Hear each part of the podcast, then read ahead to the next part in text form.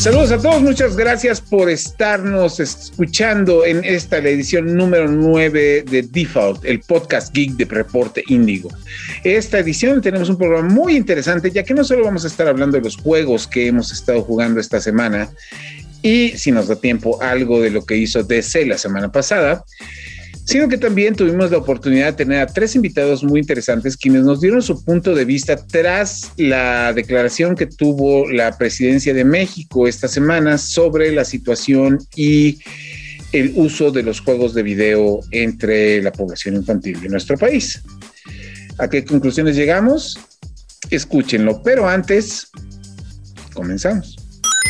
The Foul, el podcast geek por defecto. Aquí está la información más reciente sobre el mundo geek con Kristen Maxise, Milk y José Saucedo. The Foul, el podcast geek por defecto. Noticias. Agradeciendo que nos estén escuchando, ya sea en Apple, en Spotify o en estas plataformas. Aquí estamos nuevamente como todas las semanas para platicarles de lo más interesante en el mundo geek y con nosotros esta semana como siempre nos acompaña Cristian Maxis. Hola, ¿cómo están a todos? Buenas noches, buenos días. Espero que se encuentren muy bien y bienvenidos a una nueva edición de Default. Así es, también tenemos a nuestra queridísima Milk Sparks. Hola, ¿cómo están? Estoy emocionada también de platicar. Espero que igual ya estén siguiéndonos en las redes sociales con nuestros streams porque se están poniendo muy, muy buenos. Y también está con nosotros Neri. Bienvenido, ¿cómo estás, Neri? Hola, hola, ¿qué tal? Eh, muy buenos días, tardes, noches. Muchísimas gracias por acompañarnos en Default. Y esta semana regresa con nosotros Enrique Garza. Sí, en qué condiciones no lo sé, pero de que estoy de vuelta, estoy de vuelta. Estamos de vuelta. Bueno, señores, pues vamos a empezar con, con, lo de la, con lo de la semana. Y pues hay algo de lo que yo les quiero hablar, es que esta semana, justamente el día de ayer, para el momento en el que se escucha este podcast, salió por parte de Bandai Namco un juego que se llama The Dark Anthology o The Dark Pictures Anthology House of Ashes. Es el tercer juego de Super Massive Games, creo que se llaman, se me olvidó el nombre, que es una novela interactiva de terror de los creadores de un juegazo de terror que salió para PlayStation 3 y para PlayStation, perdón, para PlayStation 4 que se llamaba Until Dawn, donde tú literalmente ibas viendo una película de terror pero en esta película de terror tú ibas decidiendo la forma en cómo cada personaje se desarrollaba por sí solo y en relación con los demás personajes de la historia, de tal manera que tú decidías de cierta forma si se morían, si sobrevivían, si se hacían amigos, se terminaban haciéndose enemigos. Y el reto, obviamente, como en estos juegos, nada más era encontrar todas las versiones diferentes de la historia, por un lado, y dos, pues en el máximo logro que sería lograr que todos los personajes sobrevivieran a la historia de terror. En esta ocasión nos ubican eh, durante la guerra contra Irán, digo, contra Irak en el Medio Oriente, los Estados Unidos están buscando este, armas de destrucción masiva en lo que ellos creen que es una gigantesca bodega subterránea que resulta ser un viejo templo mesopotámico donde hay cosas en la oscuridad y están nuestros soldados atrapados en, el, el, templo y pues tienen que encontrar la forma de escapar antes de que se los comen. El juego lo voy a dividir en dos partes rapidísimo, nada más para la reseña. La primera es narrativamente hablando, o sea, cómo está la historia contada. Está increíblemente bien contada la historia.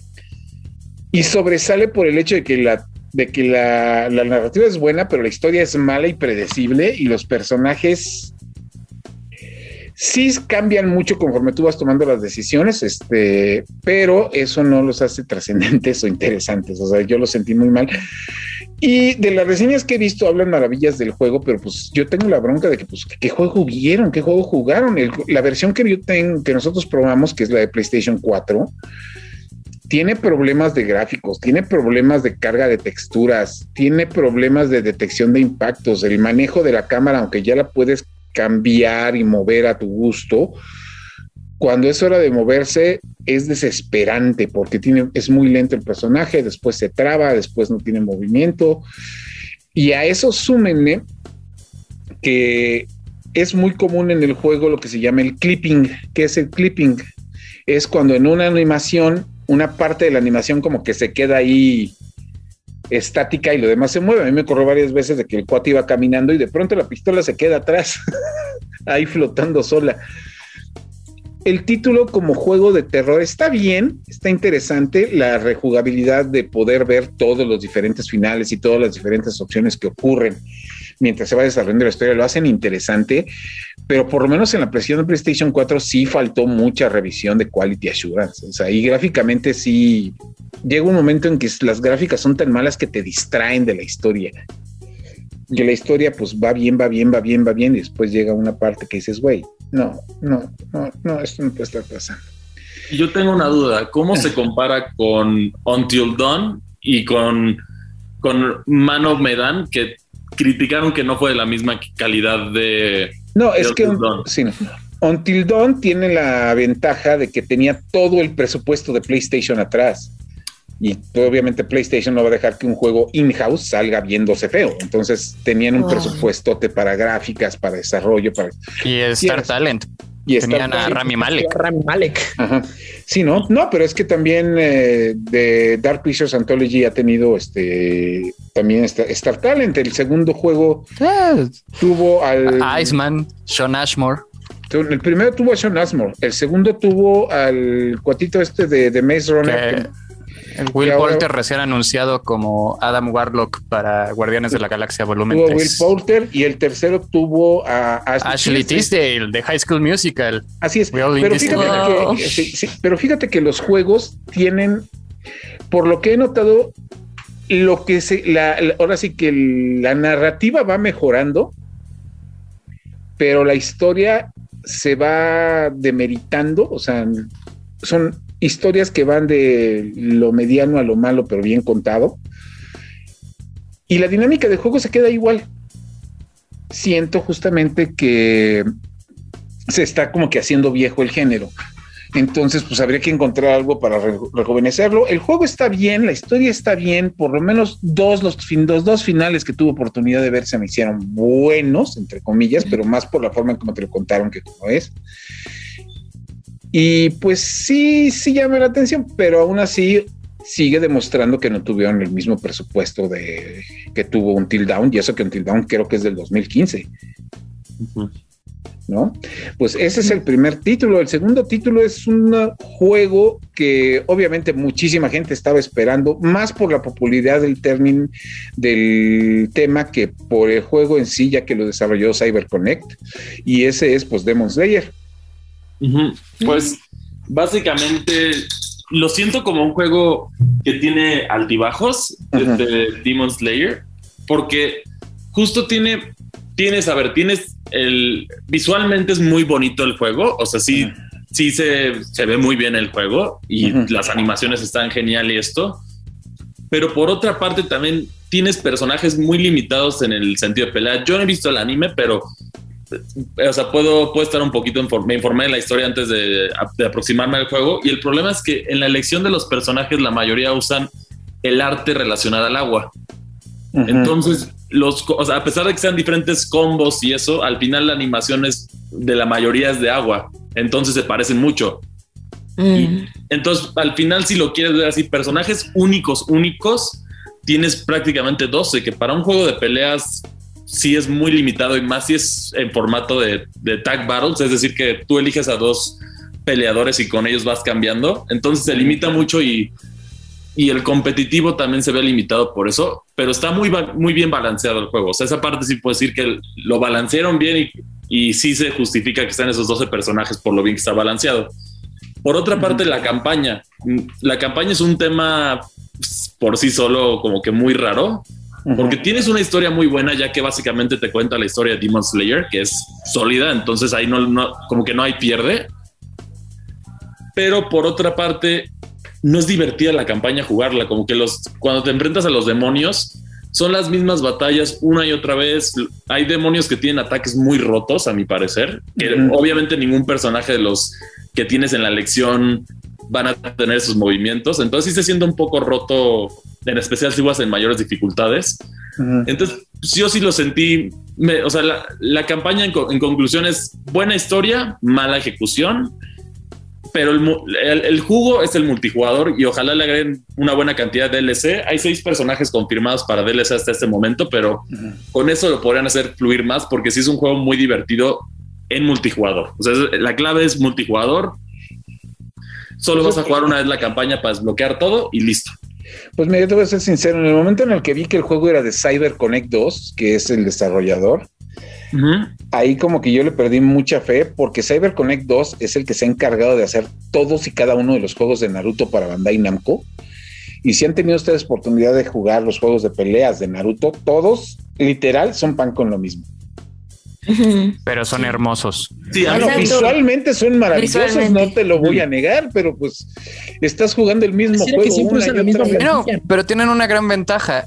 Es el resumen perfecto de la serie justo igual, en este caso lo mismo con Demon Slayer. es el resumen perfecto de la serie, si lo quieres ver en una campaña de aproximadamente nueve, entre 9 y 12 horas más o menos es lo que te vas a tardar, pero sí tiene el, resumen completo de la historia, que a lo mejor no tienes tiempo, pero te intriga la historia y por lo menos poder hablarlo con tus amigos, pues aquí tienes una forma de jugarlo. Y las animaciones están muy bien hechas, las escenas y todo eso sí están muy bien hechas. Ah, pero eso sí lo ves como fan, ¿no? Porque a fin de cuentas creo que todos los juegos de anime de Bandai Namco pues siempre son como el anime guy caminando por una pradera verde. Sí, ¿no? De hecho, e incluso el único que ha salido de ese molde, entre comillas, fue el Dragon Ball Z Fighters. Pero porque lo hizo la gente que hace Guilty Gear y hicieron un pero juego. desarrollo. Ah, pero ese sí está bueno. Hicieron otro. también se establecieron como uno de los juegos de esports de, de, peleas. Acaba de llegar a Game Pass. Y es un juego muy sólido, ese sí es un juego muy sólido que tan vale la pena revisar, es muy divertido. Mucho, sí. Pero en este caso sí, yo lo recomendaría, o sea, si hay mejores opciones en, las consolas que está de juegos de, peleas, pero siento que, por ejemplo, si, si tú tienes un PlayStation 5, el, otro sólido que tienes ahorita que es este Guilty Gear, Guilty Gear es muy difícil de aprender, entonces es más accesible. O sea, sinceramente, este está muy bien balanceado entre lo accesible y los tú cuando te vuelves mejor si lo notas. O sea, es como, como que otros juegos que tienen esta accesibilidad. A lo mejor Street Fighter también se caracteriza por aprender, o sea, que lo puedes agarrar y puedes jugar, pero ya dominarlo sí requiere, mm, o sea, tiene como que su carnita. No sé si me explico. Sí. no, bueno, es que también Guilty Gear ya, ya son en, en juegos de pelea ya son palabras mayores. Sí, son ligas mayores, de acuerdo. Pero bueno, el tercer juego, porque nos tenemos que ir rapidísimo, y miren que me gustaría quedarme a, despotricar un poco más de Demon Slayer, es un título que la verdad leí la reseña de Neri, la pueden encontrar ya en nuestra página web, y es de los cuates de, de Volver Digital que se caracterizan por sacar juegos como que salen un poquito fuera de la norma, que es un juego de cartas pero de terror ¿De qué se trata Inscription? Ah, bueno, Inscription, la verdad es que eh, lo digo incluso en la reseña. Este, Me gustaría que las personas que le entren entren lo más limpias posibles. Eh, pero bueno, a, grosso modo lo explico. Eh, tiene una dinámica de, juego de cartas muy a la Magic the Gathering. O sea, hay carriles. tu carta directamente ataca a la carta que tiene enfrente. Si no hay nada enfrente, ataca al jugador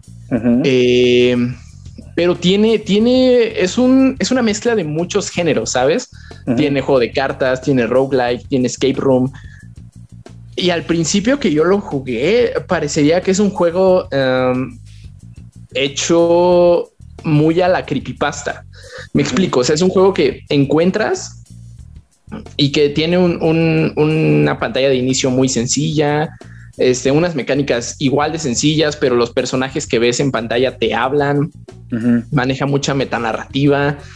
Eh, creo yo que es uno, bueno, Devolver Digital, sí, como dices, se caracteriza por eso, ¿no? Por, por eh, publicar eh, videojuegos que se salen de lo normal.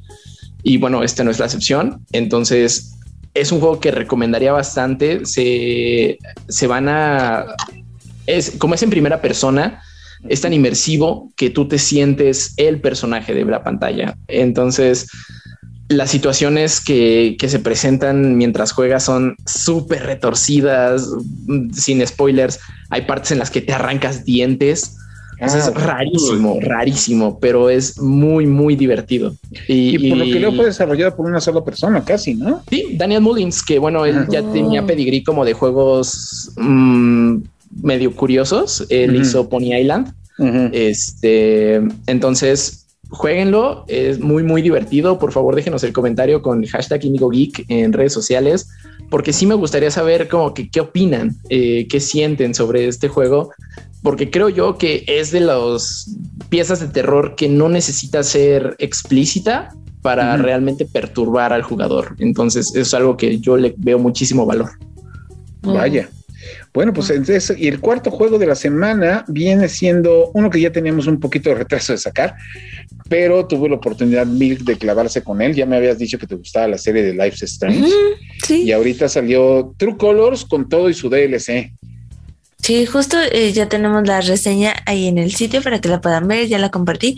Y pues bueno, la historia igual sin spoileársela.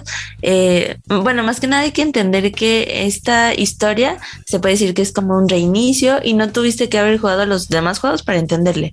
Y pues me gustó bastante que tú eres, manejas a un personaje llamada Alex, que se está como adaptando a nuevas experiencias, pero a la vez eh, pues se está adaptando a, a controlar unos poderes que se puede decir que ella tiene la empatía, ella puede sentir las emociones de las demás personas, así como la ira o el enojo o la felicidad, pero hay veces en las que esto resulta algo contraproducente, pues esas emociones la llegan a dominar, entonces pues tú en el juego vas eh, viendo todo eso y a la vez como resolviendo una especie de caso, eh, eso es como que lo que te, te, va metiendo, porque debo decir que al inicio lo sentí un poco lento, un poco, pues ya saben, propio de la serie que vas eh, como que explorando todo, o sea, no te dicen absolutamente nada, eh, pero la historia siempre ya está como empezada, por decirlo así. Entonces tienes que ir descubriendo qué es lo que pasó tal vez anteriormente y pues es lo que al final me terminó clavando que pues sí decía como que bueno, esta, esta parte pues ya, ya estuvo larga un poco, ¿no? Pero al final eh, pues quería saber, ¿no? Y por, por andarle ahí descubriendo pues le seguía jugando. Me gustó, en general yo digo que, que deberían de probarlo. Está, me parece también que en eh, Xbox Game Pass. Y pues de hecho sí, sí, sí los recomiendo. O sea, es una historia que no se pueden perder. Pregunta, pues, este, sí, dime bueno, yo jugué el primer Life is Strange, me encantó, pero considero que los guiones, bueno, si los diálogos son de pronto muy, se nota que están escritos como por gente adulta intentando emular cómo habla la gente joven. Un poco, eh, sí. El nuevo desarrollador como que corrige este, este problema o, o Deck Nine como que sigue eh, usando el mismo estilo de escritura en su guion no lo sentí tanto así, pero sabes qué, más como que a veces se sentían como frases enlatadas.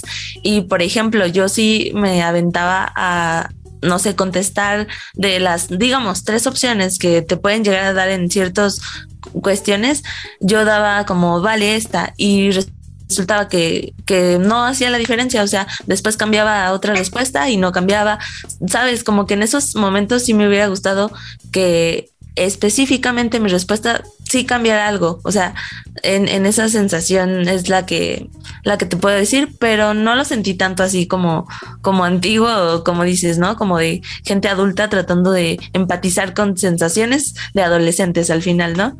De chavit, de chabur, el chaborrucazo. Sí, hello, hello. Sí, no, y hablando de chaborrucazos, porque la verdad eso es, eso es una de las cosas que yo sentí fue una de las licencias grandes, la segunda licencia grande de Sony que finalmente entra en producción o estuvo en producción durante muchos años y hasta que finalmente este el día de el pasado jueves 21 presentó finalmente el tráiler fue pues lo que va a ser la versión cinematográfica de Uncharted que Uncharted es un videojuego que es que salió como el heredero de las historias, de las aventuras tipo Indiana Jones y de lo que había logrado Lara Croft con todos sus juegos en el mundo, de la, en la industria del videojuego, para casi casi sustituirla y presentarnos como que la serie definitiva de videojuegos de aventura. Este, un personaje carismático, un buen, un buen este, grupo de personajes secundarios que sostienen perfectamente la trama, la historia, desde el primero hasta el cuarto juego, que se supone que es el último, vamos a poner eso entre comillas. Este, y ahora pues llega la nueva película, pues, sacaron el tráiler con las dos sorpresas que ya todo el mundo tenía ubicada, que es el mentor, que a mí se me hacía un papel perfecto para Jeff Bridges, se lo dieron a, a Matthew Wahlberg, y el protagonista que todo el mundo quería que se fuera Nathan Fillion, resultó ser el actor fetiche de Hollywood actualmente, que es este Tom Holland. Uh. Y pues se supone que la adaptación es precuela, pero dentro de lo que se ve en el tráiler, como que me cambiaron el origen de la amistad entre estos dos. Y aparte me metieron escenas de, ya no es del primer juego, sino del tercero, la cual, a mi opinión, necesita renderizarse nuevamente porque se ve horrible en el tráiler, que es donde el chavo está cayéndose del avión. Pero pues lo que más me preocupa de la película es que sale en febrero del año que entra. Mm. ¿Y por qué comento esto? Porque en Hollywood es tradición que las películas que los estudios hacen que les salen caras, pero que saben que no van a pegar como deberían, las mandan el primer, a los primeros tres meses del año. Entonces, este, pues ahí va un charter. ¿Funcionará? como vieron ustedes el tráiler? Pues, ay, al menos las últimas dos adaptaciones que nos ha enseñado Hollywood a través de trailers no, no convencen nada, ¿no? Se ven muy de, no sé, de, de parodia, como de nuevo, sin, sin ofender a Milk, como de, de cosplay, ¿no? O sea, e, es, de pronto muy... Uh, no se ve, no se ve al nivel de Hollywood. Profesional, ¿no? No, no se ve como de, gran presupuesto. Y o sea, y Nathan Drake, yo creo que es un personaje, pues igual y no profundo, pero sí muy entretenido. o sea, perdón, hay por ahí en la red, si ustedes buscan un charted Nathan Fillion, que es el que hace la voz. Si buscan ustedes en YouTube un video. Bueno, no, la voz es Nolan North. Eh, Nathan Fillion lo recordamos por Firefly, Buffy ah, y fue la voz de Linterna Verde en varias cosillas y salió en el Escuadrón Suicida como el Detachable Kid, que es el que se arranca los brazos. Ah, okay. Bueno, pero él, él como actor, Nathan Fillion, hizo un corto de Uncharted que lo pueden ustedes encontrar en YouTube y se van a dar cuenta que está perfectamente bien caracterizado el personaje como Nathan Drake. Le queda y cuando claramente tiene menos presupuesto. No, no, no, no, no tiene claramente, no tenía nada de presupuesto. Son de esos de que juntas a tus cuatro amigos y oye, vamos a hacer esto para ver si sale. Así, este, y está mucho mejor lograda a comparación de lo que vimos ahora estará buena, estará mala, tendremos que esperar el mes de febrero en Estados Unidos. No sé si, como es Sony, seguramente la van a sacar este a nivel mundial más o menos en las mismas fechas, pero por ahora solo puedo decir que se ve bien. Digo, por lo menos se ve mejor que la de Resident Evil. pero no le creo. O sea, es un, o sea, sí dicen que es un Nathan Drake joven y tal, pero las escenas que muestran se ven en los juegos cuando Nathan Drake ya es grande. Entonces, no, es, es, lo que digo, son escenas sacadas del segundo y del tercer juego. Entonces, yo no le creo que sea joven. Y, y, si, y si tiene la edad, o sea, se supone que tiene la edad Tom Holland que tiene Nathan Drake en los juegos, yo no le creo. Es, es muy niño para verse como Nathan Drake contrario a lo que regularmente pasa en Hollywood, de que te ponen actores de 45 años interpretando a niños de 16. Exactamente. Pero bueno, ese es el último. Y ya como nuestra última nota del día, que esta es una que nos pidió Chris, es hablarte de los nuevos Pokémon. Pues sí, básicamente el, día de ayer Pokémon sacó como un, un, video muy misterioso que me recordó a The Blair Witch Project, en el que, o sea, que no sé si han estado viendo sobre el nuevo juego de Pokémon Legends of Arceus que aquí los Pokémon te atacan, entonces como que le da un, un peligro extra, porque al final los Pokémon sí son peligrosos, entonces sí te atacan, pero bueno, el punto es que salió un video que estaban grabando.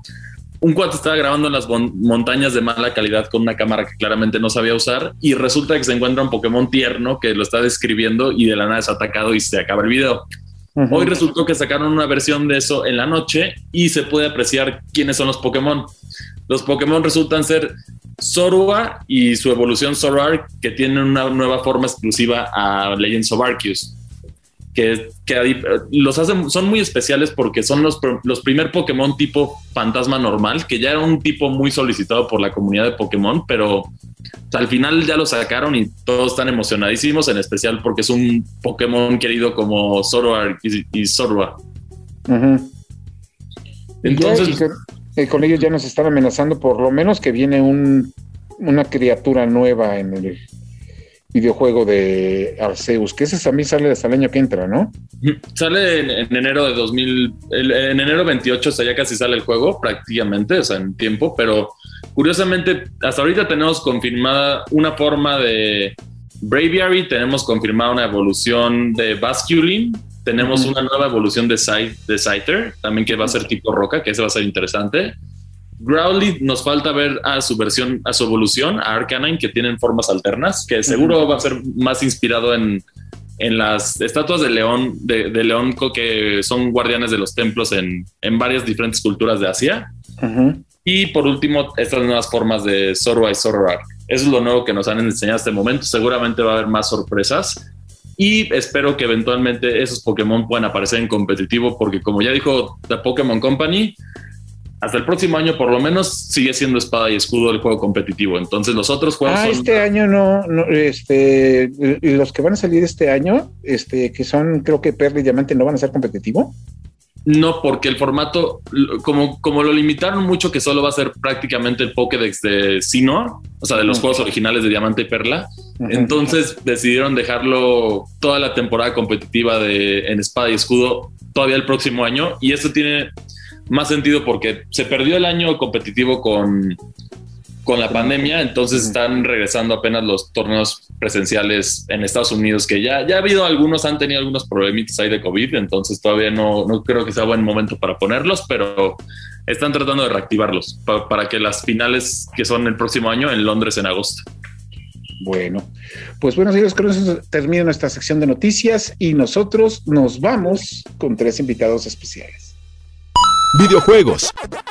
Señores, estamos de regreso aquí en Default, el podcast geek de Reporte Índigo y en esta muy especial edición del podcast vamos a hablar del tema que está de nuevo en boga en el medio, este, en los medios de comunicación a nivel nacional, que es el tema con el que relaciona la violencia y los videojuegos. Porque este, el pasado 20 de octubre, en su mañanera, el presidente de la República y su equipo presentaron un caso de un par de niños que fueron contactados por un grupo criminal a través del juego de Free Fire y fueron reclutados por este mismo grupo para hacer, ahora sí que para ponerlos a trabajar a su servicio, lo cual dio lugar a una poderosísima situación en la que entraron de nuevo los videojuegos a la crítica como hace 20 años, de que promueven la violencia, de que pudren las mentes, de que dañan el desarrollo de las personas. Y ante esta situación, más que hablar con los desarrolladores de videojuegos o con los representantes de los títulos que fueron señalados en México, pues decidimos el equipo este, irnos al otro lado, que son las personas que de cierta forma son responsables de quienes consumen este tipo de entretenimiento a nivel infantil que son los padres de familia, sus maestros o tutores y además contamos con la participación de un psicólogo que nos va a ayudar y nos va a apoyar en cuanto al tema. Así que acompañados de nuestro equipo estándar que son Neri, Chris y Milk, quiero por favor presentarles al profesor Rafa. Hola, ¿cómo están? Pues así es, mi nombre es Rafael, soy profesor desde hace ya casi una década y pues con gusto estar aquí con ustedes y platicar de este tema. Bueno, también tenemos a una persona que representa a los padres de familia y que yo lo invité personalmente porque yo sé que él es muy devoto de, dedicarse a su hijo, que es Cuthberto. Muchas gracias, señor eh, muchísimas gracias por haberme invitado y haberme considerado para este podcast. Eh, mi nombre, como ya lo comentaron, es Cuthberto, tengo 41 años y los videojuegos han estado presentes en mi vida desde la época del Atari y como bien lo mencionas, ahora los uso para formar un vínculo aún más fuerte con mi hijo. Así es. Y finalmente la, opinión profesional de Manuel Velázquez. eh, como psicólogo, quien, quienes nos están siguiendo nosotros desde hace mucho tiempo como Capital Gaming lo reconocerán como uno de los viejos colaboradores, uno de los colaboradores de la vieja guardia del sitio. Manuel, buenas noches. ¿Qué tal? Buenas noches. Sí, en efecto, me da muchísimo gusto estar aquí de nuevo con Mil, con Chris, eh, mis viejos compañeros de Capital Gaming. Y sí, eh, yo soy psicólogo, soy eh, específicamente psicólogo clínico, me dedico a dar la terapia cognitivo-conductual y también doy una terapia de estimulación cerebral y bueno, pues me gusta mucho no solo la psicología, sino también las neurociencias y los videojuegos y también la investigación científica. Así que bueno, espero que desde, esa, desde esos enfoques pueda eh, ayudar un poco con este tema que hoy se volvió controversial desde la mañanera de López Obrador. ¿no? Así es, lo cual me lleva al primer punto, que es una cosa que quería comentar. Este, yo tengo cerca de 20 años trabajando en el medio de los videojuegos, tanto del lado del periodismo como del lado de marketing, publicidad. Y todas las situaciones y los argumentos que se manejaron en esta presentación esta semana son cosas que yo ya había platicado de alguna forma con autoridades hace más de 20 años. Y eso es lo que principalmente me llamó la atención.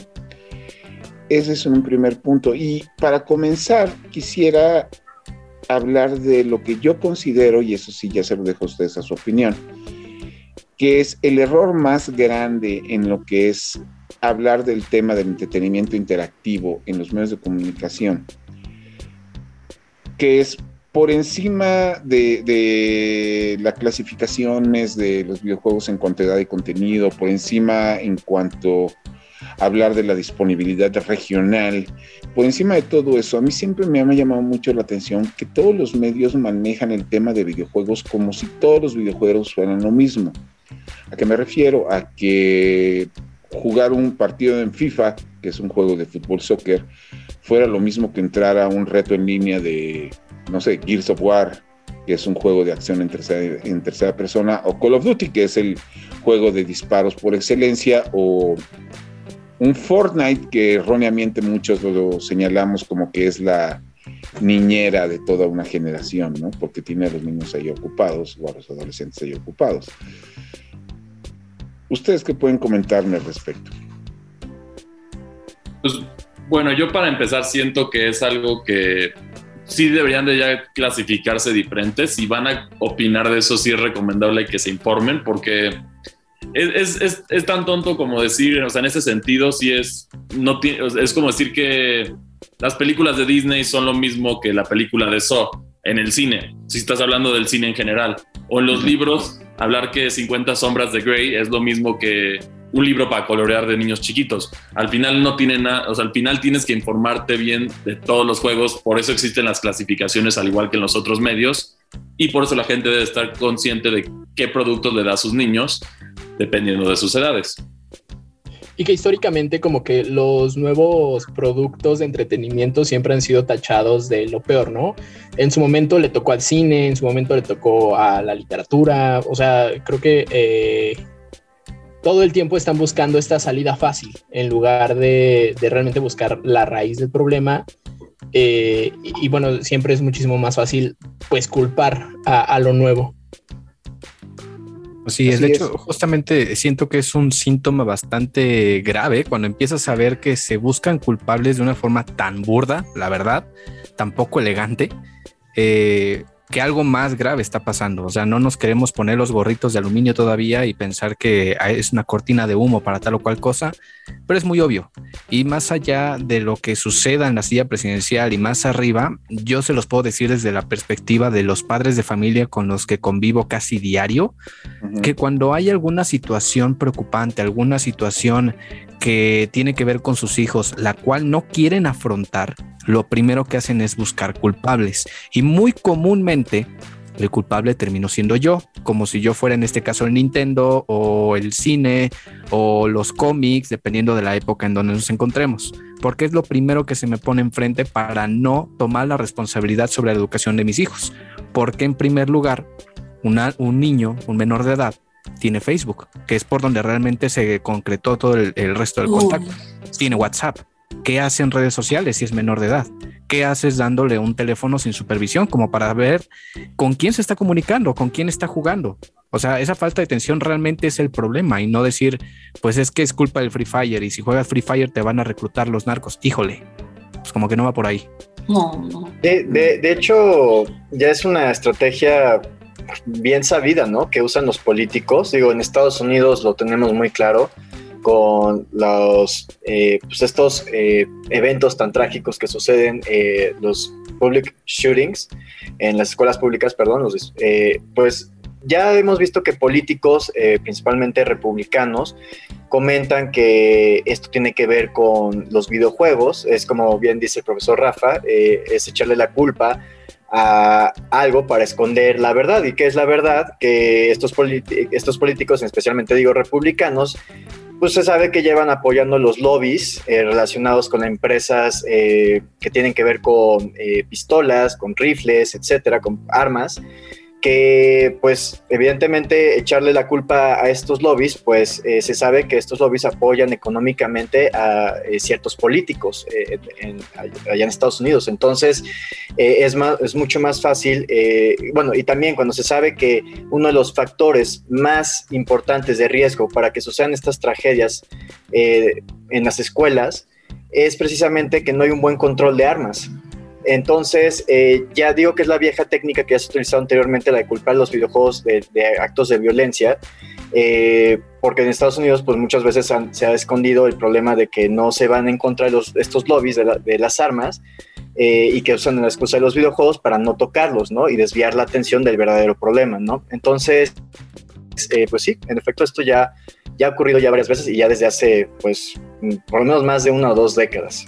Así es, pero mira, la situación a lo que me gustaría comentar y complementar sobre esta idea es, pues nosotros sabemos que se está utilizando o sospechamos más bien ese término, que el videojuego se puede estar utilizando como un chivo expiatorio, como un distractor, pero a final del día, quienes enfrentan esta situación de manera real son los padres de familia, cuando se tienen hijos pequeños o adolescentes, porque obviamente, como estaba comentando este, Rafa, pues ellos son los que tienen que ser responsables de que los, sus hijos consuman, porque incluso, digo algo que me llamó mucho la atención, es que esta administración peleó durante muchos años porque México tuviera su propio sistema de clasificación de videojuegos y en su gran presentación del día de hoy no la utilizaron, utilizaron la norteamericana, que me llamó mucho la atención. Pero aquí yo le llevaría la pregunta directamente a Cuthberto, que él es padre de familia. ¿Cómo maneja él la situación del, ahora sí que de jugar videojuegos cuando su hijo juega con él, o sea, con, el papá, o juega solo? De hecho, estaba esperando eh, poderme meter en la plática, porque creo que de las, o la única cosa, digamos, para mí, eh, que se salvó de, todo lo que dijeron fue ese semidecálogo, salvo el punto 3 que, lo que lo tuiteé.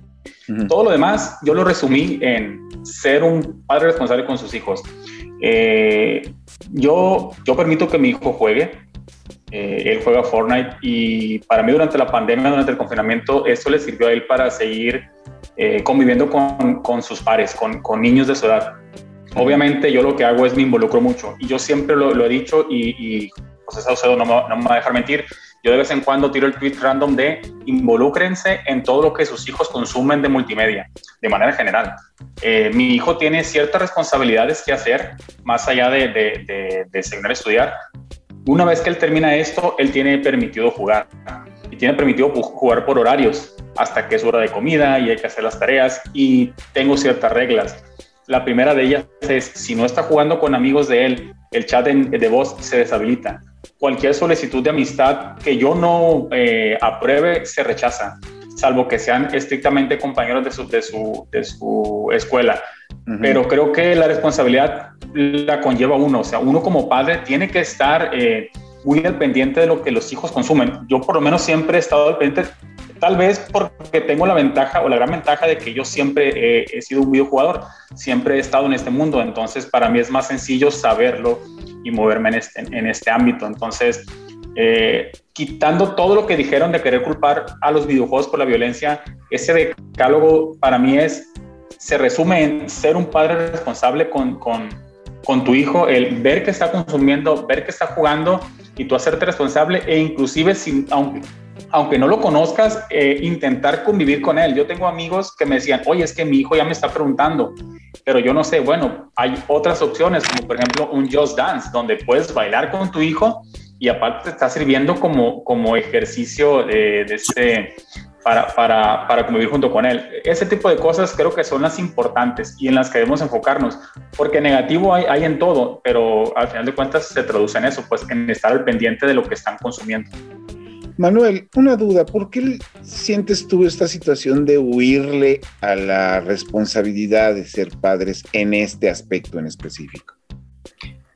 Bueno, pues yo creo que muchos eh, padres de familia, como todo ser humano, tienen sus problemas, sus lástimas, sus pesares. Sí, justamente. Eh, lo que comenta aquí el compañero son, creo yo, dos puntos bien importantes de los cuales, de manera general, se carece en este país. La primera es que estamos hablando aquí con un padre de familia responsable. Y la segunda, que es un padre de familia que además de responsable está informado. Em, yo convivo diariamente con muchos padres de familia, suelo tener alrededor de 30, 40 alumnos cada ciclo escolar y te puedo decir que de esos 30, 40, alrededor de 5 o 6 puedo decir que son realmente responsables por diferentes situaciones. La gran mayoría es porque son padres muy jóvenes que realmente no estaban preparados y que aún no afrontan esa responsabilidad. Ese es un gran factor. Luego está el factor socioeconómico, pero bueno, independientemente si sean responsables o no, porque me toca también eh, ayudar a muchos padres de familia que son muy responsables y que no le entienden a lo que sus hijos consumen. ¿Cuántos de nosotros ya nos estamos haciendo lo suficientemente viejos como para no entender cierta red social que está en boga, ¿no? La que está en turno. Nos tardamos y ya cuando le agarramos la onda ya pasó de moda. Y los chicos ya tienen otra cosa diferente que nos toca volver a aprender y así sucesivamente. Pues lo mismo pasa con los videojuegos. Para nosotros es natural porque todos aquí creo que somos videojugadores y pues viene la información como viene, es nuestro pan de cada día, saber qué sale, qué se juega, dónde hay sangre, dónde no, dónde hay sexo, dónde hay desnudos, dónde son juegos muy infantiles y podríamos fácilmente recomendar. Pero un padre de familia que va a una tienda meramente por la portada y la clasificación se puede o espantar o confundir todavía más porque hay juegos que tienen una clasificación que la verdad está un poquito exagerada y otros tantos que sus hijos quieren de una forma u otra. está el Fortnite y no puedes decir que no, es lo que está de moda, ¿no? O sea, no puedes negarlo rotundamente porque es como eh, este episodio de Los Simpsons de negar la película de Tommy Daly. Sí, mano, pues es lo que está hoy. O sea, niño que no está en eso, pues está afuera. Y hay maneras saludables de que tu hijo lo lleve. Hay formas saludables y responsables de que tu hijo consuma cierto tipo de contenido, como yo creo que la gran mayoría aquí hicimos en su momento, viendo Robocop cuando éramos niños, que no era una película para niños este, jugando Mortal Kombat en el Super Nintendo y no por eso queríamos aventar a nuestros compañeros a pisos de clavos ni hacer esas cosas que están completamente fuera de la realidad. Es una cosa también de no subestimar la inteligencia de los niños y pensar que no son capaces de discernir entre la ficción y la realidad y que por jugar un grande fauto van a querer salir a la calle a este, matar gente a batazos y a robar coches. O sea, también es un poquito los extremos. No viene principalmente de más o menos parte de lo que es este, supongo que Manuel estaría de acuerdo conmigo, de lo que es educar, de lo que es la, una cosa es la ficción y una cosa es la realidad, y lo que viene en las pantallas no necesariamente es real, ¿no? Digo, yo en mi caso personal, yo tengo 45 años y yo cuando empecé a jugar consolas de videojuegos, ni siquiera existía Nintendo como, como compañía desarrolladora de videojuegos, pero si algo tengo muy presente es que mi papá me explicaba cómo jugar las cosas, Y así fue desde ColecoVision hasta Rock Band cuando salieron los Beatles, ¿no? Entonces, este es el estar presente en la vida de los demás, porque sí siento que es muy fácil. Y pues bastante torpe echarle la culpa a un medio de comunicación sobre una situación que está ocurriendo, sobre todo cuando estamos hablando de videojuegos, porque aunque tú puedas conseguir un Fortnite o un Free Fire de manera gratuita, hay que recalcar mucho que pues para poder jugarlo no necesitas un aparato que te van a regalar en una tienda. O sea, son, estamos hablando también que hay un cierto nivel de poder socioeconómico que pues, uno debe tener para poder jugar videojuegos como se debe y que eso también implica un cierto nivel sociocultural que los padres tienen que reconocer. No sé, ¿alguien tiene alguna opinión? Yo lo que siento también otro complemento es Estamos, bueno, en el caso de México específicamente, estamos, se critica también mucho la violencia aquí en este caso de los videojuegos y también, curiosamente, de Nintendo, que para empezar Nintendo es de los que es más cuidadoso con el voice chat porque ni siquiera tiene para, ya que la mayoría de su audiencia son niños, entonces para evitarse este tipo de problemas son muy cuidadosos de cómo lo manejan. Pero por otra parte también tienes en, en México canciones, series y mucha glorificación a la narcocultura que es otro detalle que no revisaron, que también ahí está y se glorifica mucho más ahí. Pocos juegos, yo creo, contados, glorifican la, narcocultura tanto como lo hay en la música y en otros medios en México específicamente. Sí, ¿no? Como puede ocurrir justamente ahorita de, de, de, entre los muchos argumentos que estaban manejando, la plática de un título que salió hace un par de semanas, que es Far Cry 3, que te ubica a ti dentro de, como una milicia contra un este, gobierno y como que pintan de una manera horrible lo que es vivir en Latinoamérica cuando no necesariamente eso ocurre en todas las regiones, ¿no? Entonces, un punto importante, muy grande, es este, justamente el aprender a diferenciar lo que es la realidad de lo que es la ficción. Manuel. Oye, yo para complementar me gustaría solo decir que creo que están viendo de hecho solo lo malo de los videojuegos y ya yo creo que se debería de pues dar a conocer todos los beneficios que tienen, o sea, eh, desde, y en especial los shooters, o sea, por ejemplo, a la visión, a desarrollar habilidades de destreza, aprender a trabajar en equipo, o hasta, no sé, o sea, aprender de, a disfrutar una buena campaña y pues, no sé, desarrollar ese tipo de habilidades. Es algo que, que pues más bien habría que proponer, o sea... Y habría, que, habría que reconocer, digo, en, en, el caso de muchísimos videojugadores, sobre todo de mi edad, aprendimos de una manera muchísimo más eficiente hablar inglés, leer inglés e interpretar otros idiomas gracias a los videojuegos por encima de lo que podíamos aprender nosotros en, alguna escuela justamente por, por, esa situación. En esto, ¿cómo es como se manejan los contenidos desde tu punto de vista, Kut? Mira, eh, precisamente eh, esto de los videojuegos también ha servido para enseñarle a mi hijo la tolerancia a la frustración. Porque a veces, a veces él me decía, es que no puedo ganar una partida. Bueno, a ver, es que no se trata de ganar siempre. Si siempre ganaras, fuese muy aburrido. De eso se trata esto, de que vas a fallar, vas a fallar, vas a fallar y al final vas a ganar. Y esa una que ganes, vas a sentir la satisfacción. E, e, el, el tolerar la frustración en los videojuegos también te, te ayuda mucho. Y esta parte que mencionas, el lenguaje, eh, yo a veces volteo y veo a mi hijo hablarlo y digo, o sea, a su edad, yo no lo hablaba tan bien. Obviamente, eh, ya, ya este, el lenguaje del inglés está en las escuelas a más temprana edad de lo que nos a ti a mí. Somos, somos, eh, más o menos de la misma edad. Yo tengo 41 años. y, y, verlo y decirle, papá, de ahora en adelante voy a hablar en inglés. Pues bueno, no, adelante, o sea, me sirve también que practique contigo. Tiene muchos beneficios. El, el como decía Milk Spark, no, no, te voy a decir así porque no, no viene tu nombre ahí, disculpa, no lo todo.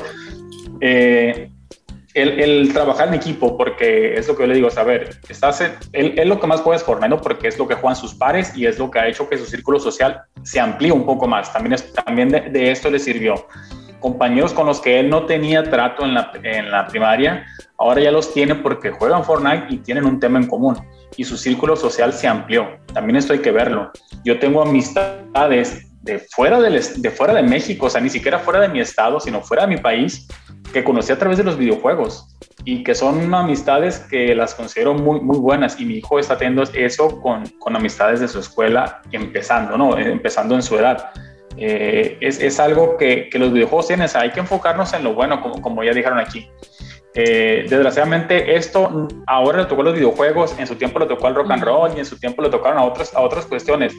Siempre va a haber gente que, que ve algo malo en, como dijeron, en la novedad o en, o en algo que no entiendes, porque es más fácil culparlo que intentar entenderlo.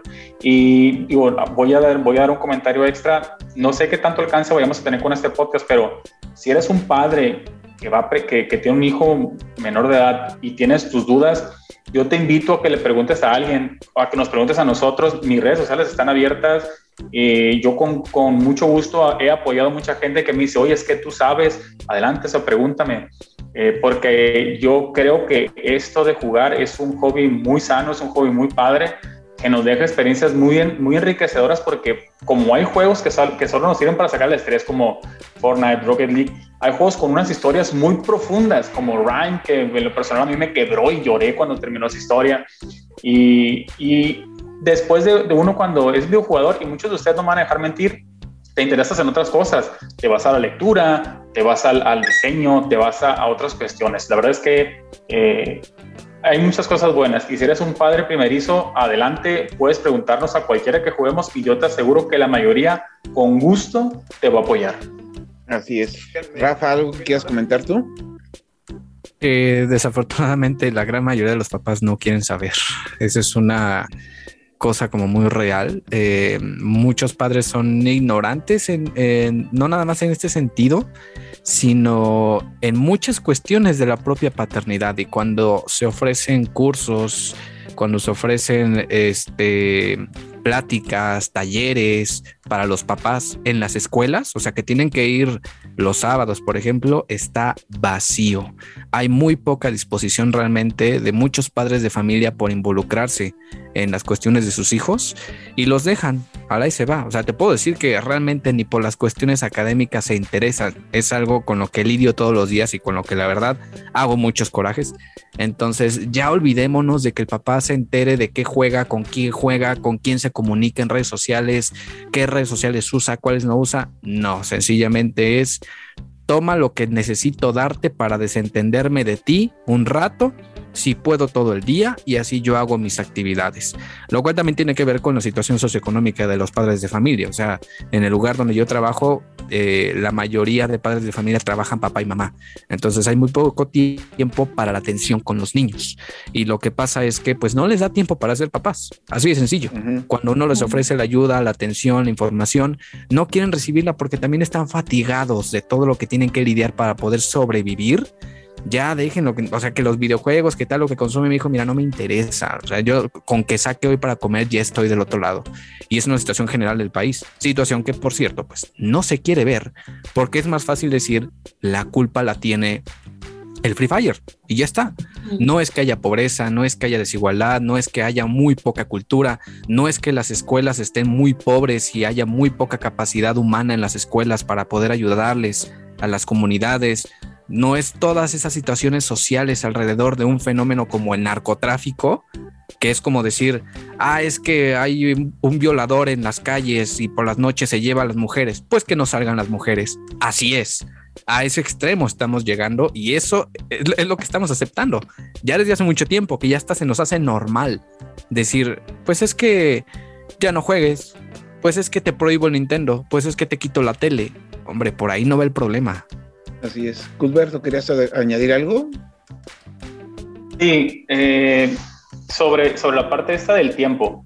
Y quiero hablarlo sobre, sobre la gente que estamos en el nivel socioeconómico parecido al mío, no, no clase mediero como, como nos mencionan en la mañanera, ya que estamos, partimos sobre ese tema. Yo soy, yo soy eh, padre soltero, eh, pero tanto la mamá de mi hijo como yo trabajamos. Creo que, y, y yo siempre he intentado darme el tiempo, o sea, es obviamente mi hijo está en las escuelas en la mañana, eh, ahorita estamos en clase virtual y yo lo tengo aquí básicamente los siete días de la semana conmigo, pero es, se termina, se termina su escuela, termino yo y trato de comer con él o trato de yo comer y, e irme a un momento con él. O sea, creo que, creo que el tiempo uno lo puede buscar o lo busca si le interesa. Y sí, lo que dice el profesor Rafael es, es correcto. O sea, yo tristemente veo que muchos de, de personas de, de, mi, de, mi, área de trabajo o de, mi, de la empresa donde yo laboro ya quieren regresar a oficinas porque ya no, ya no tienen la paciencia o ya no quieren, como dice él, no sé si la palabra correcta sea batallar o tolerar a, a, las personas con las que están en su casa, pues lo cual se me hace muy triste. O sea, tienes a tu hijo y tienes una oportunidad única que muchas generaciones no tuvieron. Mucho tiempo con tu hijo, ah, bueno, hablando de los que estamos en, en, mi situación de home office, y, y, aunque no estuviéramos, puedes darte el tiempo a la hora de la comida o en, o en, las tardes cuando llegas de trabajar. Para mí era, era increíble llegar a, a mi casa y que el, la puerta se abriera de par en par y ya llegó papá. No, no había nada más, más fuerte que eso. Uh -huh. y, y, me daba el tiempo, o sea, y mi tiempo libre, y yo se lo digo, se lo digo a mucha gente, mucha gente se ríe, mi tiempo libre es no y media de la noche en adelante, que es cuando yo duermo a mi hijo, porque a esa hora yo tengo que dormirlo, a mí me gusta dormirlo, me, me gusta involucrarme, y, y, de nuevo, parte de lo mismo, es involucrarse, es involucrarse. El tiempo uno se lo, uno se lo busca y uno lo genera si tienes eh, la intención y si tienes el deseo. Así es. Manuel, ¿andas por acá? Creo que se nos cayó Manuel. No. Este, bueno, pues finalmente para empezar a dar como que un cierre de los temas, creo que lo que estamos llegando como solución general, creo que es la misma que la que llegamos todo el mundo siempre, que es un poquito más de lo que es educación, pero ya no es educación necesariamente, y ahorita sí ustedes díganme, este, ustedes díganme qué es lo que les, qué es lo que les parece, sería más bien este formar una educación o una cultura alrededor del involucramiento de los padres de familia y de los profesores este, con los hijos, ¿no? Díganme. Ok. ¿Profe? Sí, sí, la verdad es que yo siempre, y digo, tú, tú, tú, más que tú en, en este grupo, José, pues tú me has leído en más de una ocasión que lo trato de promover, pues de vez en cuando, saben que involúcrense, involúcrense, porque eso es lo, es lo único que nos puede ayudar en esto, en esto, que nos involucremos en lo que nuestros hijos están consumiendo, más allá de los videojuegos, qué redes sociales, qué videos en YouTube, qué videos en Netflix o en cualquier servicio de streaming, hay que involucrarnos, o sea, sentarnos con ellos y ver qué están haciendo, eh, va a sonar a lo mejor como un poco intromisorio, pero es necesario hasta cierta edad, porque va a llegar un momento en el que ellos, creo que había un psicólogo aquí dentro del grupo, es, y va a llegar un momento en el que ellos ya tienen que generar su propia identidad y pues bueno, ¿no? O sea, tú sientas unas bases y si esas bases son buenas, pues ya el producto es bueno, ¿no? Eh, y, y, eso es lo que es lo que tenemos que lograr, ¿no? Cada, cada quien con, con, la semilla que tiene, ¿no? En este caso, pues yo con mi hijo y pues creo que todos lo debemos de hacer con, con los que tengamos. Alberto, ¿qué piensas? Ah, perdón, dime. Ah, bueno, a mí también me gustaría agregar que tan es importante en el tema de los videojuegos, tienen sus beneficios, pero tampoco que sean excesos, como todo en excesos puede llegar a ser malo, entonces sí hay que, hay que medirlo y tan justo, si eres padre de familia en eso, también tienes que saber poner esos tiempos para que, y no usarlo como una distracción, porque sí hay extremos que puedes llegar en restaurantes y solo con tal de que el niño se quede callado lo dejan jugando en lo que están comiendo, esos temas que tienes que tener esa atención. Pues sí, no, todo, todo recae en la responsabilidad. O sea, creo que eh, este decálogo que ya se mencionó anteriormente, pues se puede resumir en eso. Creo que no, no se trata de una cuestión de seguridad nacional ni nada por el estilo, es más bien algo que empieza desde la familia, solo sea alguien responsable, sea alguien involucrado y no, no busques salidas ni justificaciones fáciles. Sí, no, porque al final de cuentas, digo, es, una, es un ejemplo bastante burdo, pero tú lo habías comentado creo que al principio del programa. O sea, es como decir que si te secuestraron en un parque hay que cerrar todos los parques, ¿no? Entonces, este, es una, eso es un absurdo en el que cae esta situación.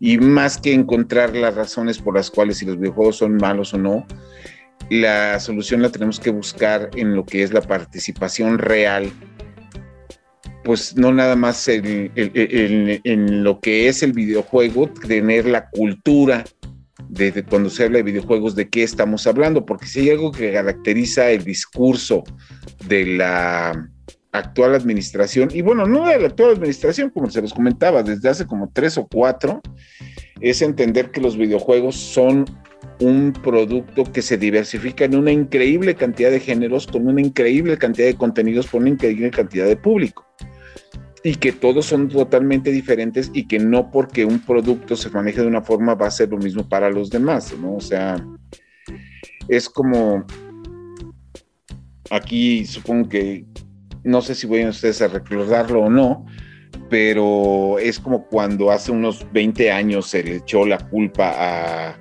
el anime de todo el contenido satánico del planeta, entonces este, de la animación japonesa, y era más o menos sobre la misma idea, ¿no? Que estaban comparándote animes de demonios dirigidos a público mayor de edad con cositas como Candy Candy y Pokémon, ¿no? O sea, es, no se puede hablar desde la ignorancia, que creo que es lo que se está ocurriendo aquí, sino que más bien se tiene que desarrollar la intención de crear pues una mayor, este, ¿qué será? Conciencia de lo que es la importancia de ser padres de familia o tutores y también de estar conscientes de que los videojuegos no son lo mismo, sino que son una increíble gama de productos.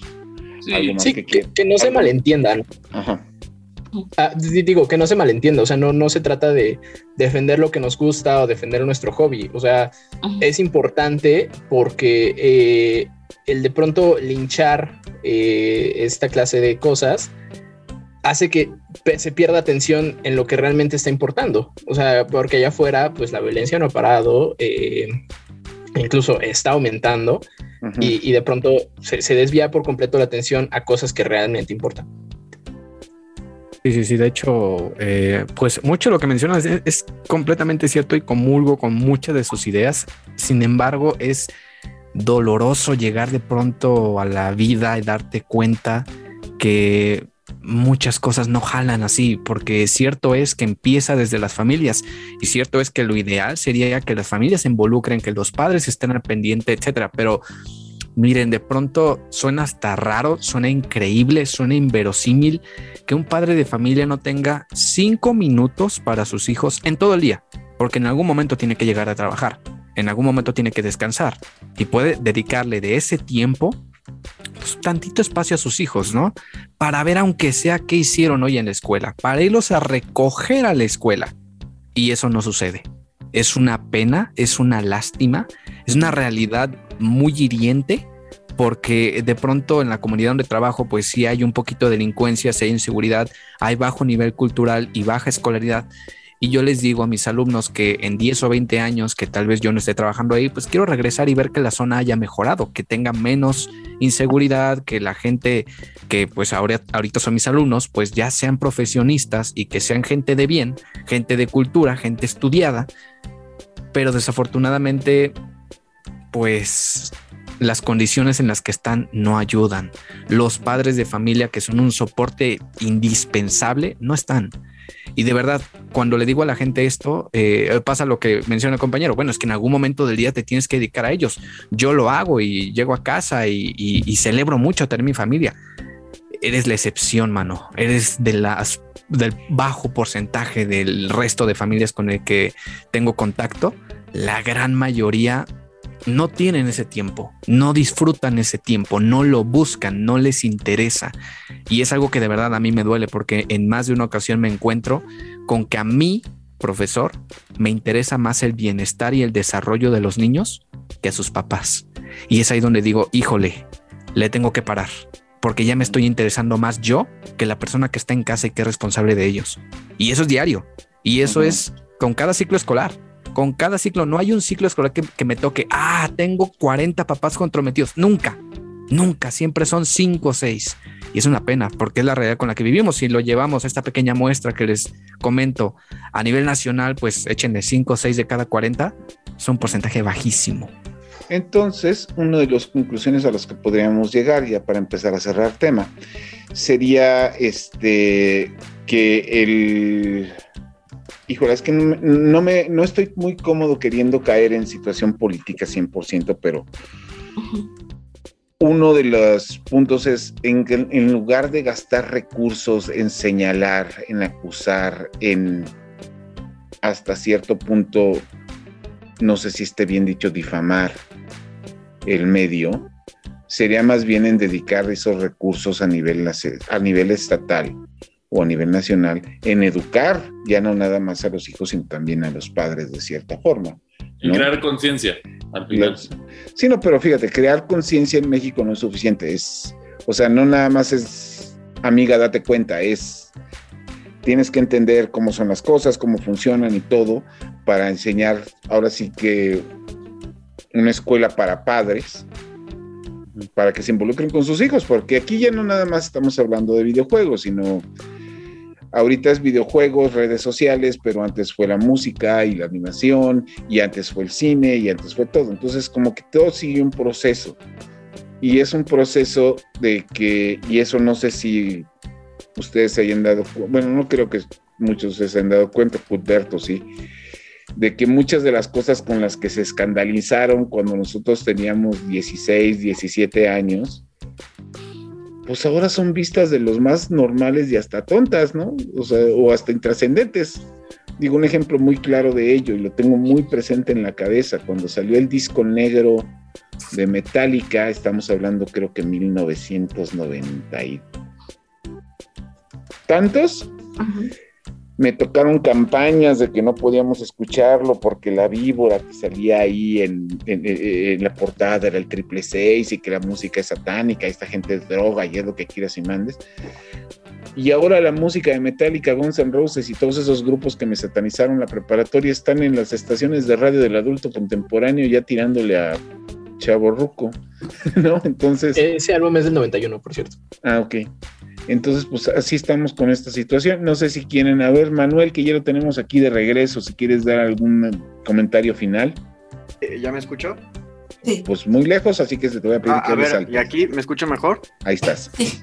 Ok, eh, bueno, yo ya desafortunadamente me perdí como la mitad de la plática tratando de arreglar este problema del audio, pero eh, bueno, yo nada más quisiera agregar, digo, probablemente espero no repetir nada de lo que ya no escuché, pero creo que, eh, como bien dicen mis compañeros, evidentemente eh, los videojuegos pueden eh, funcionar para los padres de familia que quieren este, tener un respiro de la labor que puede ser muy pesada ser padres eh, de familia, pero a veces algunos padres caen, eh, abusan de esto y pueden los hijos permanecer mucho tiempo eh, consumiendo videojuegos que como cualquier cosa en exceso es malo. per se el videojuego no es malo, evidentemente tienen que usar un videojuego que esté clasificado adecuadamente para para él o ella. Eh, pero fuera de eso, eh, los videojuegos en sí no, no, son malos. El exceso, el uso excesivo es lo que puede generar distintos problemas, pero para nada se acercan los problemas que pueden llegar a generar un exceso de videojuegos a eh, casos de violencia y, y, en específico violencia extrema. Si bien las investigaciones han arrojado que existe alguna correlación entre uso de videojuegos y y un poco de agresión. No es lo mismo a una violencia extrema como los casos eh, que se mencionaron en algún momento en este podcast, disparos en escuelas públicas, etcétera, ¿no? Entonces, eh, los videojuegos por sí solos, no, más bien, no, no ocasionan eso, sí ocasionan ciertos problemas, pero no esos problemas tan graves. Las investigaciones eh, eh, concluyen eso y el tipo de agresión que pudieran generar los videojuegos es, este, vaya, eh, simplemente son agresiones menores, tal vez palabras altisonantes, y eso en un uso no bien este, administrado por parte de los padres. dado caso, o sea, si se usan bien, pues se, se minoriza esto. Eh, y bueno, pues finalmente eh, creo que siempre hay que tener muy presente qué dicen las investigaciones, ¿no? Y hasta el momento pues no se ha visto realmente una, una relación de causa-efecto entre videojuegos y este tipo de problemas. Eh, nada que ver y al contrario, como también dicen mis compañeros, se han visto que pueden ofrecer muchos beneficios si se usan ah, eh, en su justo medio, ¿no? Entonces, nada más eso sí, pues los padres también tienen que estar eh, atentos del uso de, videojuegos de sus hijos y también el contenido que consumen.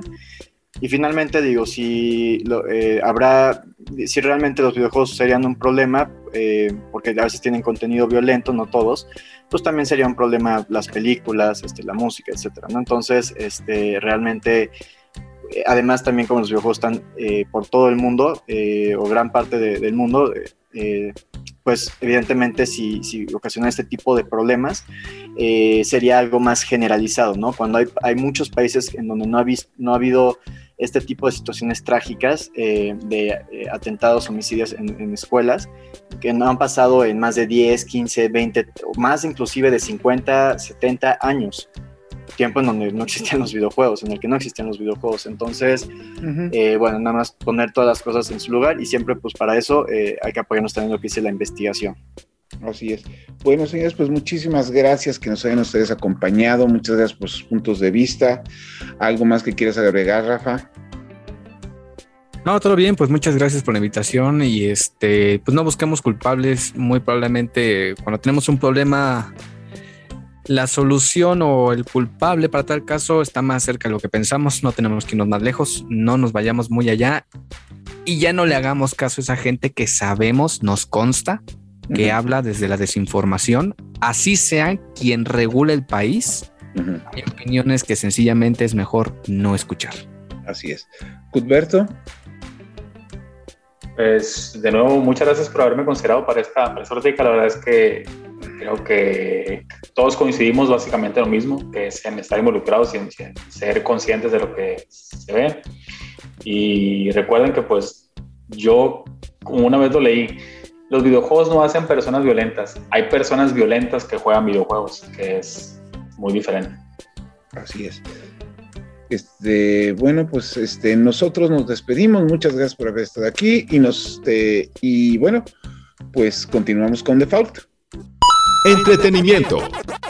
Y llegamos a la última parte del podcast de Default, el podcast geek de Reporte Índigo, y pues vamos a dedicarle un espacio, pues chiquito a los anuncios que hizo la semana pasada DC Fandom, que es el evento en el cual este, DC Comics Warner Brothers y HBO Max este, utilizaron para hacer los anuncios de todo lo grande que viene en 2022 y 2023 y lo que queda de este año acerca de los lanzamientos de DC Comics, que incluye nuevos títulos publicados, que son los anuncios que a nadie le importaron, los trailers de pseudo trailer de Shazam Furia de los Dioses, el teaser de Black Adam que tiene volando la cabeza a Dwayne Johnson, este, otro pseudo detrás de las cámaras con Jason Momoa y la segunda película de Aquaman, que sigo sin entender dónde van a sacar historias y literalmente todo lo metieron en la primera.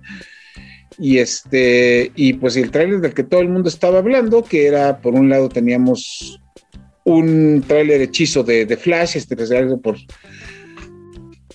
Batman y un güey vestido de rojo y este y finalmente el tráiler de, Batman, la película de Matt Reeves que todavía no sé qué pensar de ella. Ahora sí que digan ustedes cómo lo vieron.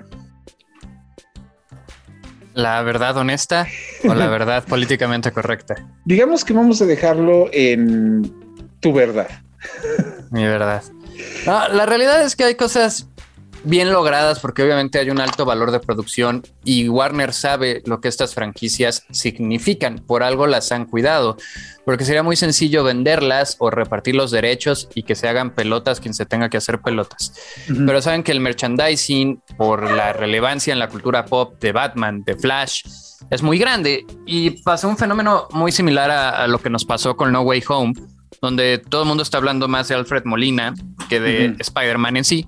Y aquí pues todo el mundo está más hablando de Michael Keaton que de Ezra Miller y con justa razón, ¿no? Eh, son 30 años en los que pensamos que era virtualmente imposible volverlo a ver porque fue recasteado por Val Kilmer, por George Clooney, llegó el universo de Bale, luego el de Affleck, luego el de Pattinson y de alguna u otra forma tenemos tres, más bien cuatro Batmans en activos en live action ahorita, lo cual es como increíble pero decepcionante a la vez porque también significa que ahorita están aventando todo a ver qué se queda pegado.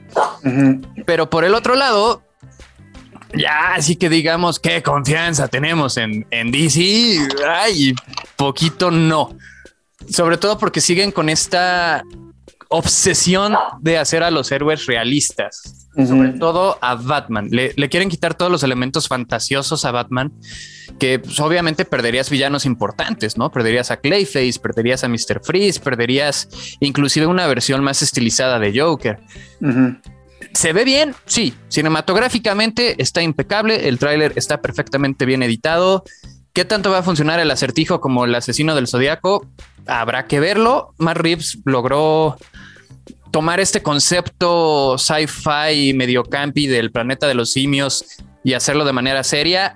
Entonces creo que va a ir por ahí. Inclusive vuelve a hacer mancuerna con Andy Serkis, que ahora en lugar de hacer a César, hace a Alfred Pennyworth, eh, versión militar muy cercano a lo que fue Tierra 1. Pero ah, también esta cuestión de vamos a anunciar trailers que en realidad no son trailers y ni siquiera hubo gameplay de los juegos ansiados y esperados que fueron Suicide Squad, Kills de Justice League y Gotham Knights.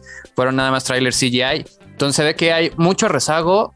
La pandemia les pegó duro y no sé si van a cumplir con todas las fechas de lanzamiento porque no se ve que hayan avanzado demasiado.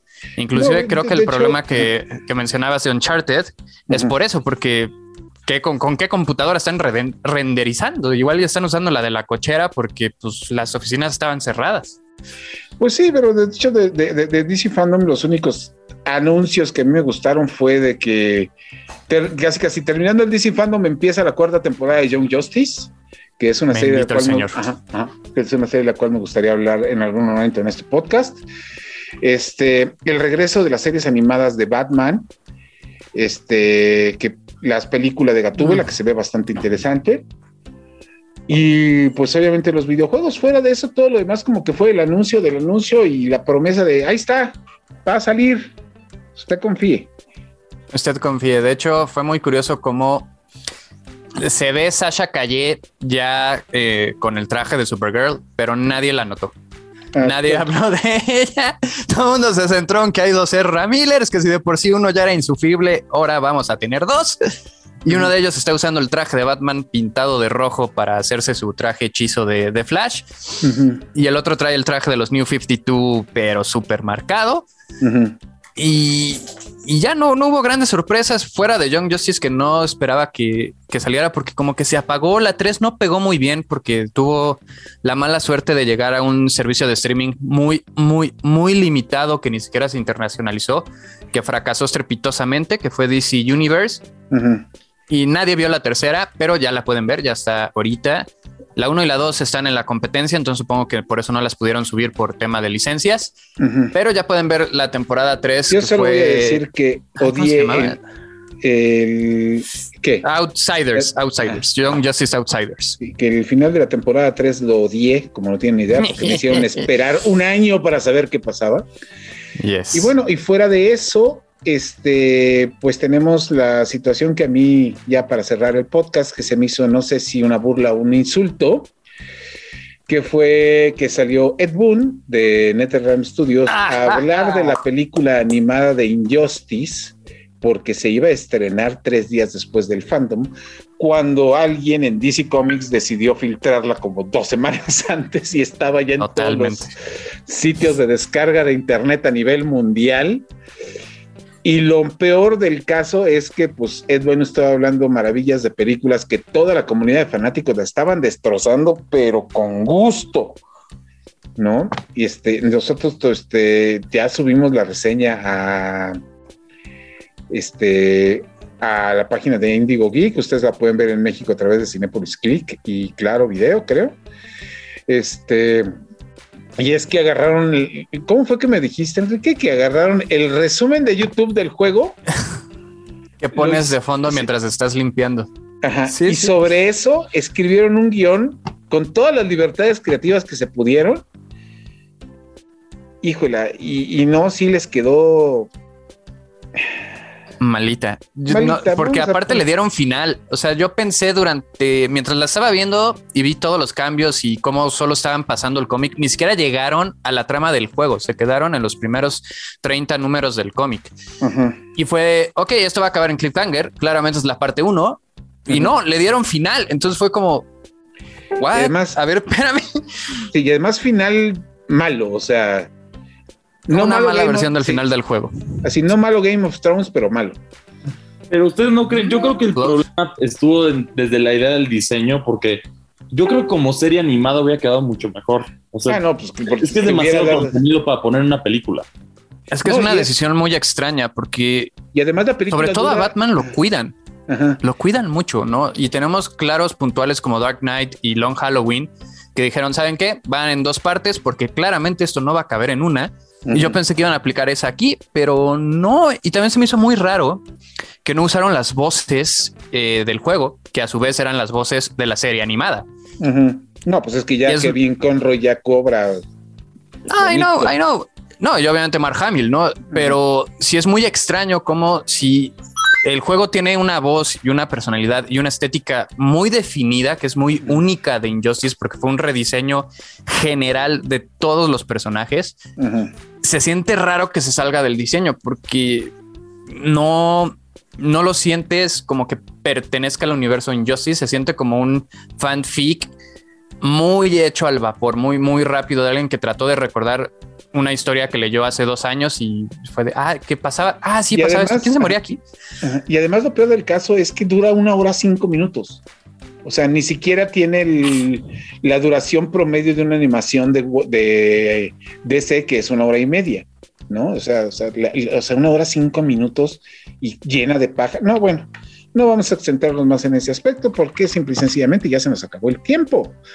Muchas gracias a todos por habernos escuchado. Esperamos sus comentarios en las redes, no, ya no nada más en las redes sociales de Reporte Índigo con el hashtag de Índigo Geek, sino también queremos comentarles que estamos estrenando redes sociales propias, tanto en Instagram como en Facebook como Índigo Geek en donde también no nada más van a poder leer nuestras notas, sino también van a poder ver los streams de Chris y de Milk, las reseñas que nos graban este Neri, y pues tarde o temprano vamos a estar ahí también haciendo y haciendo sandeces.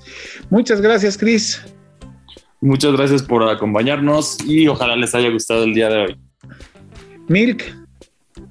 Eh, gracias, hasta la próxima. Esperamos que nos sigan en todas las redes. A mí me encuentran como Milk Sparks Cosplay. Así es, Neri.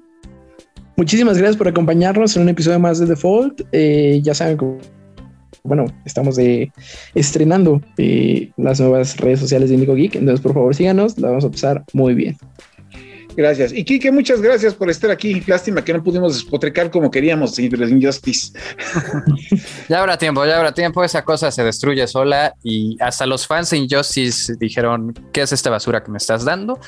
Pero bueno, un placer, un deleite eh, poder desmenuzar temas geeks con todos ustedes y eventualmente nos volveremos a escuchar. Nos vemos hasta la próxima semana. Esto fue The Fault, el podcast geek de Reporte Índigo. Esto fue The Foul, el podcast geek por defecto.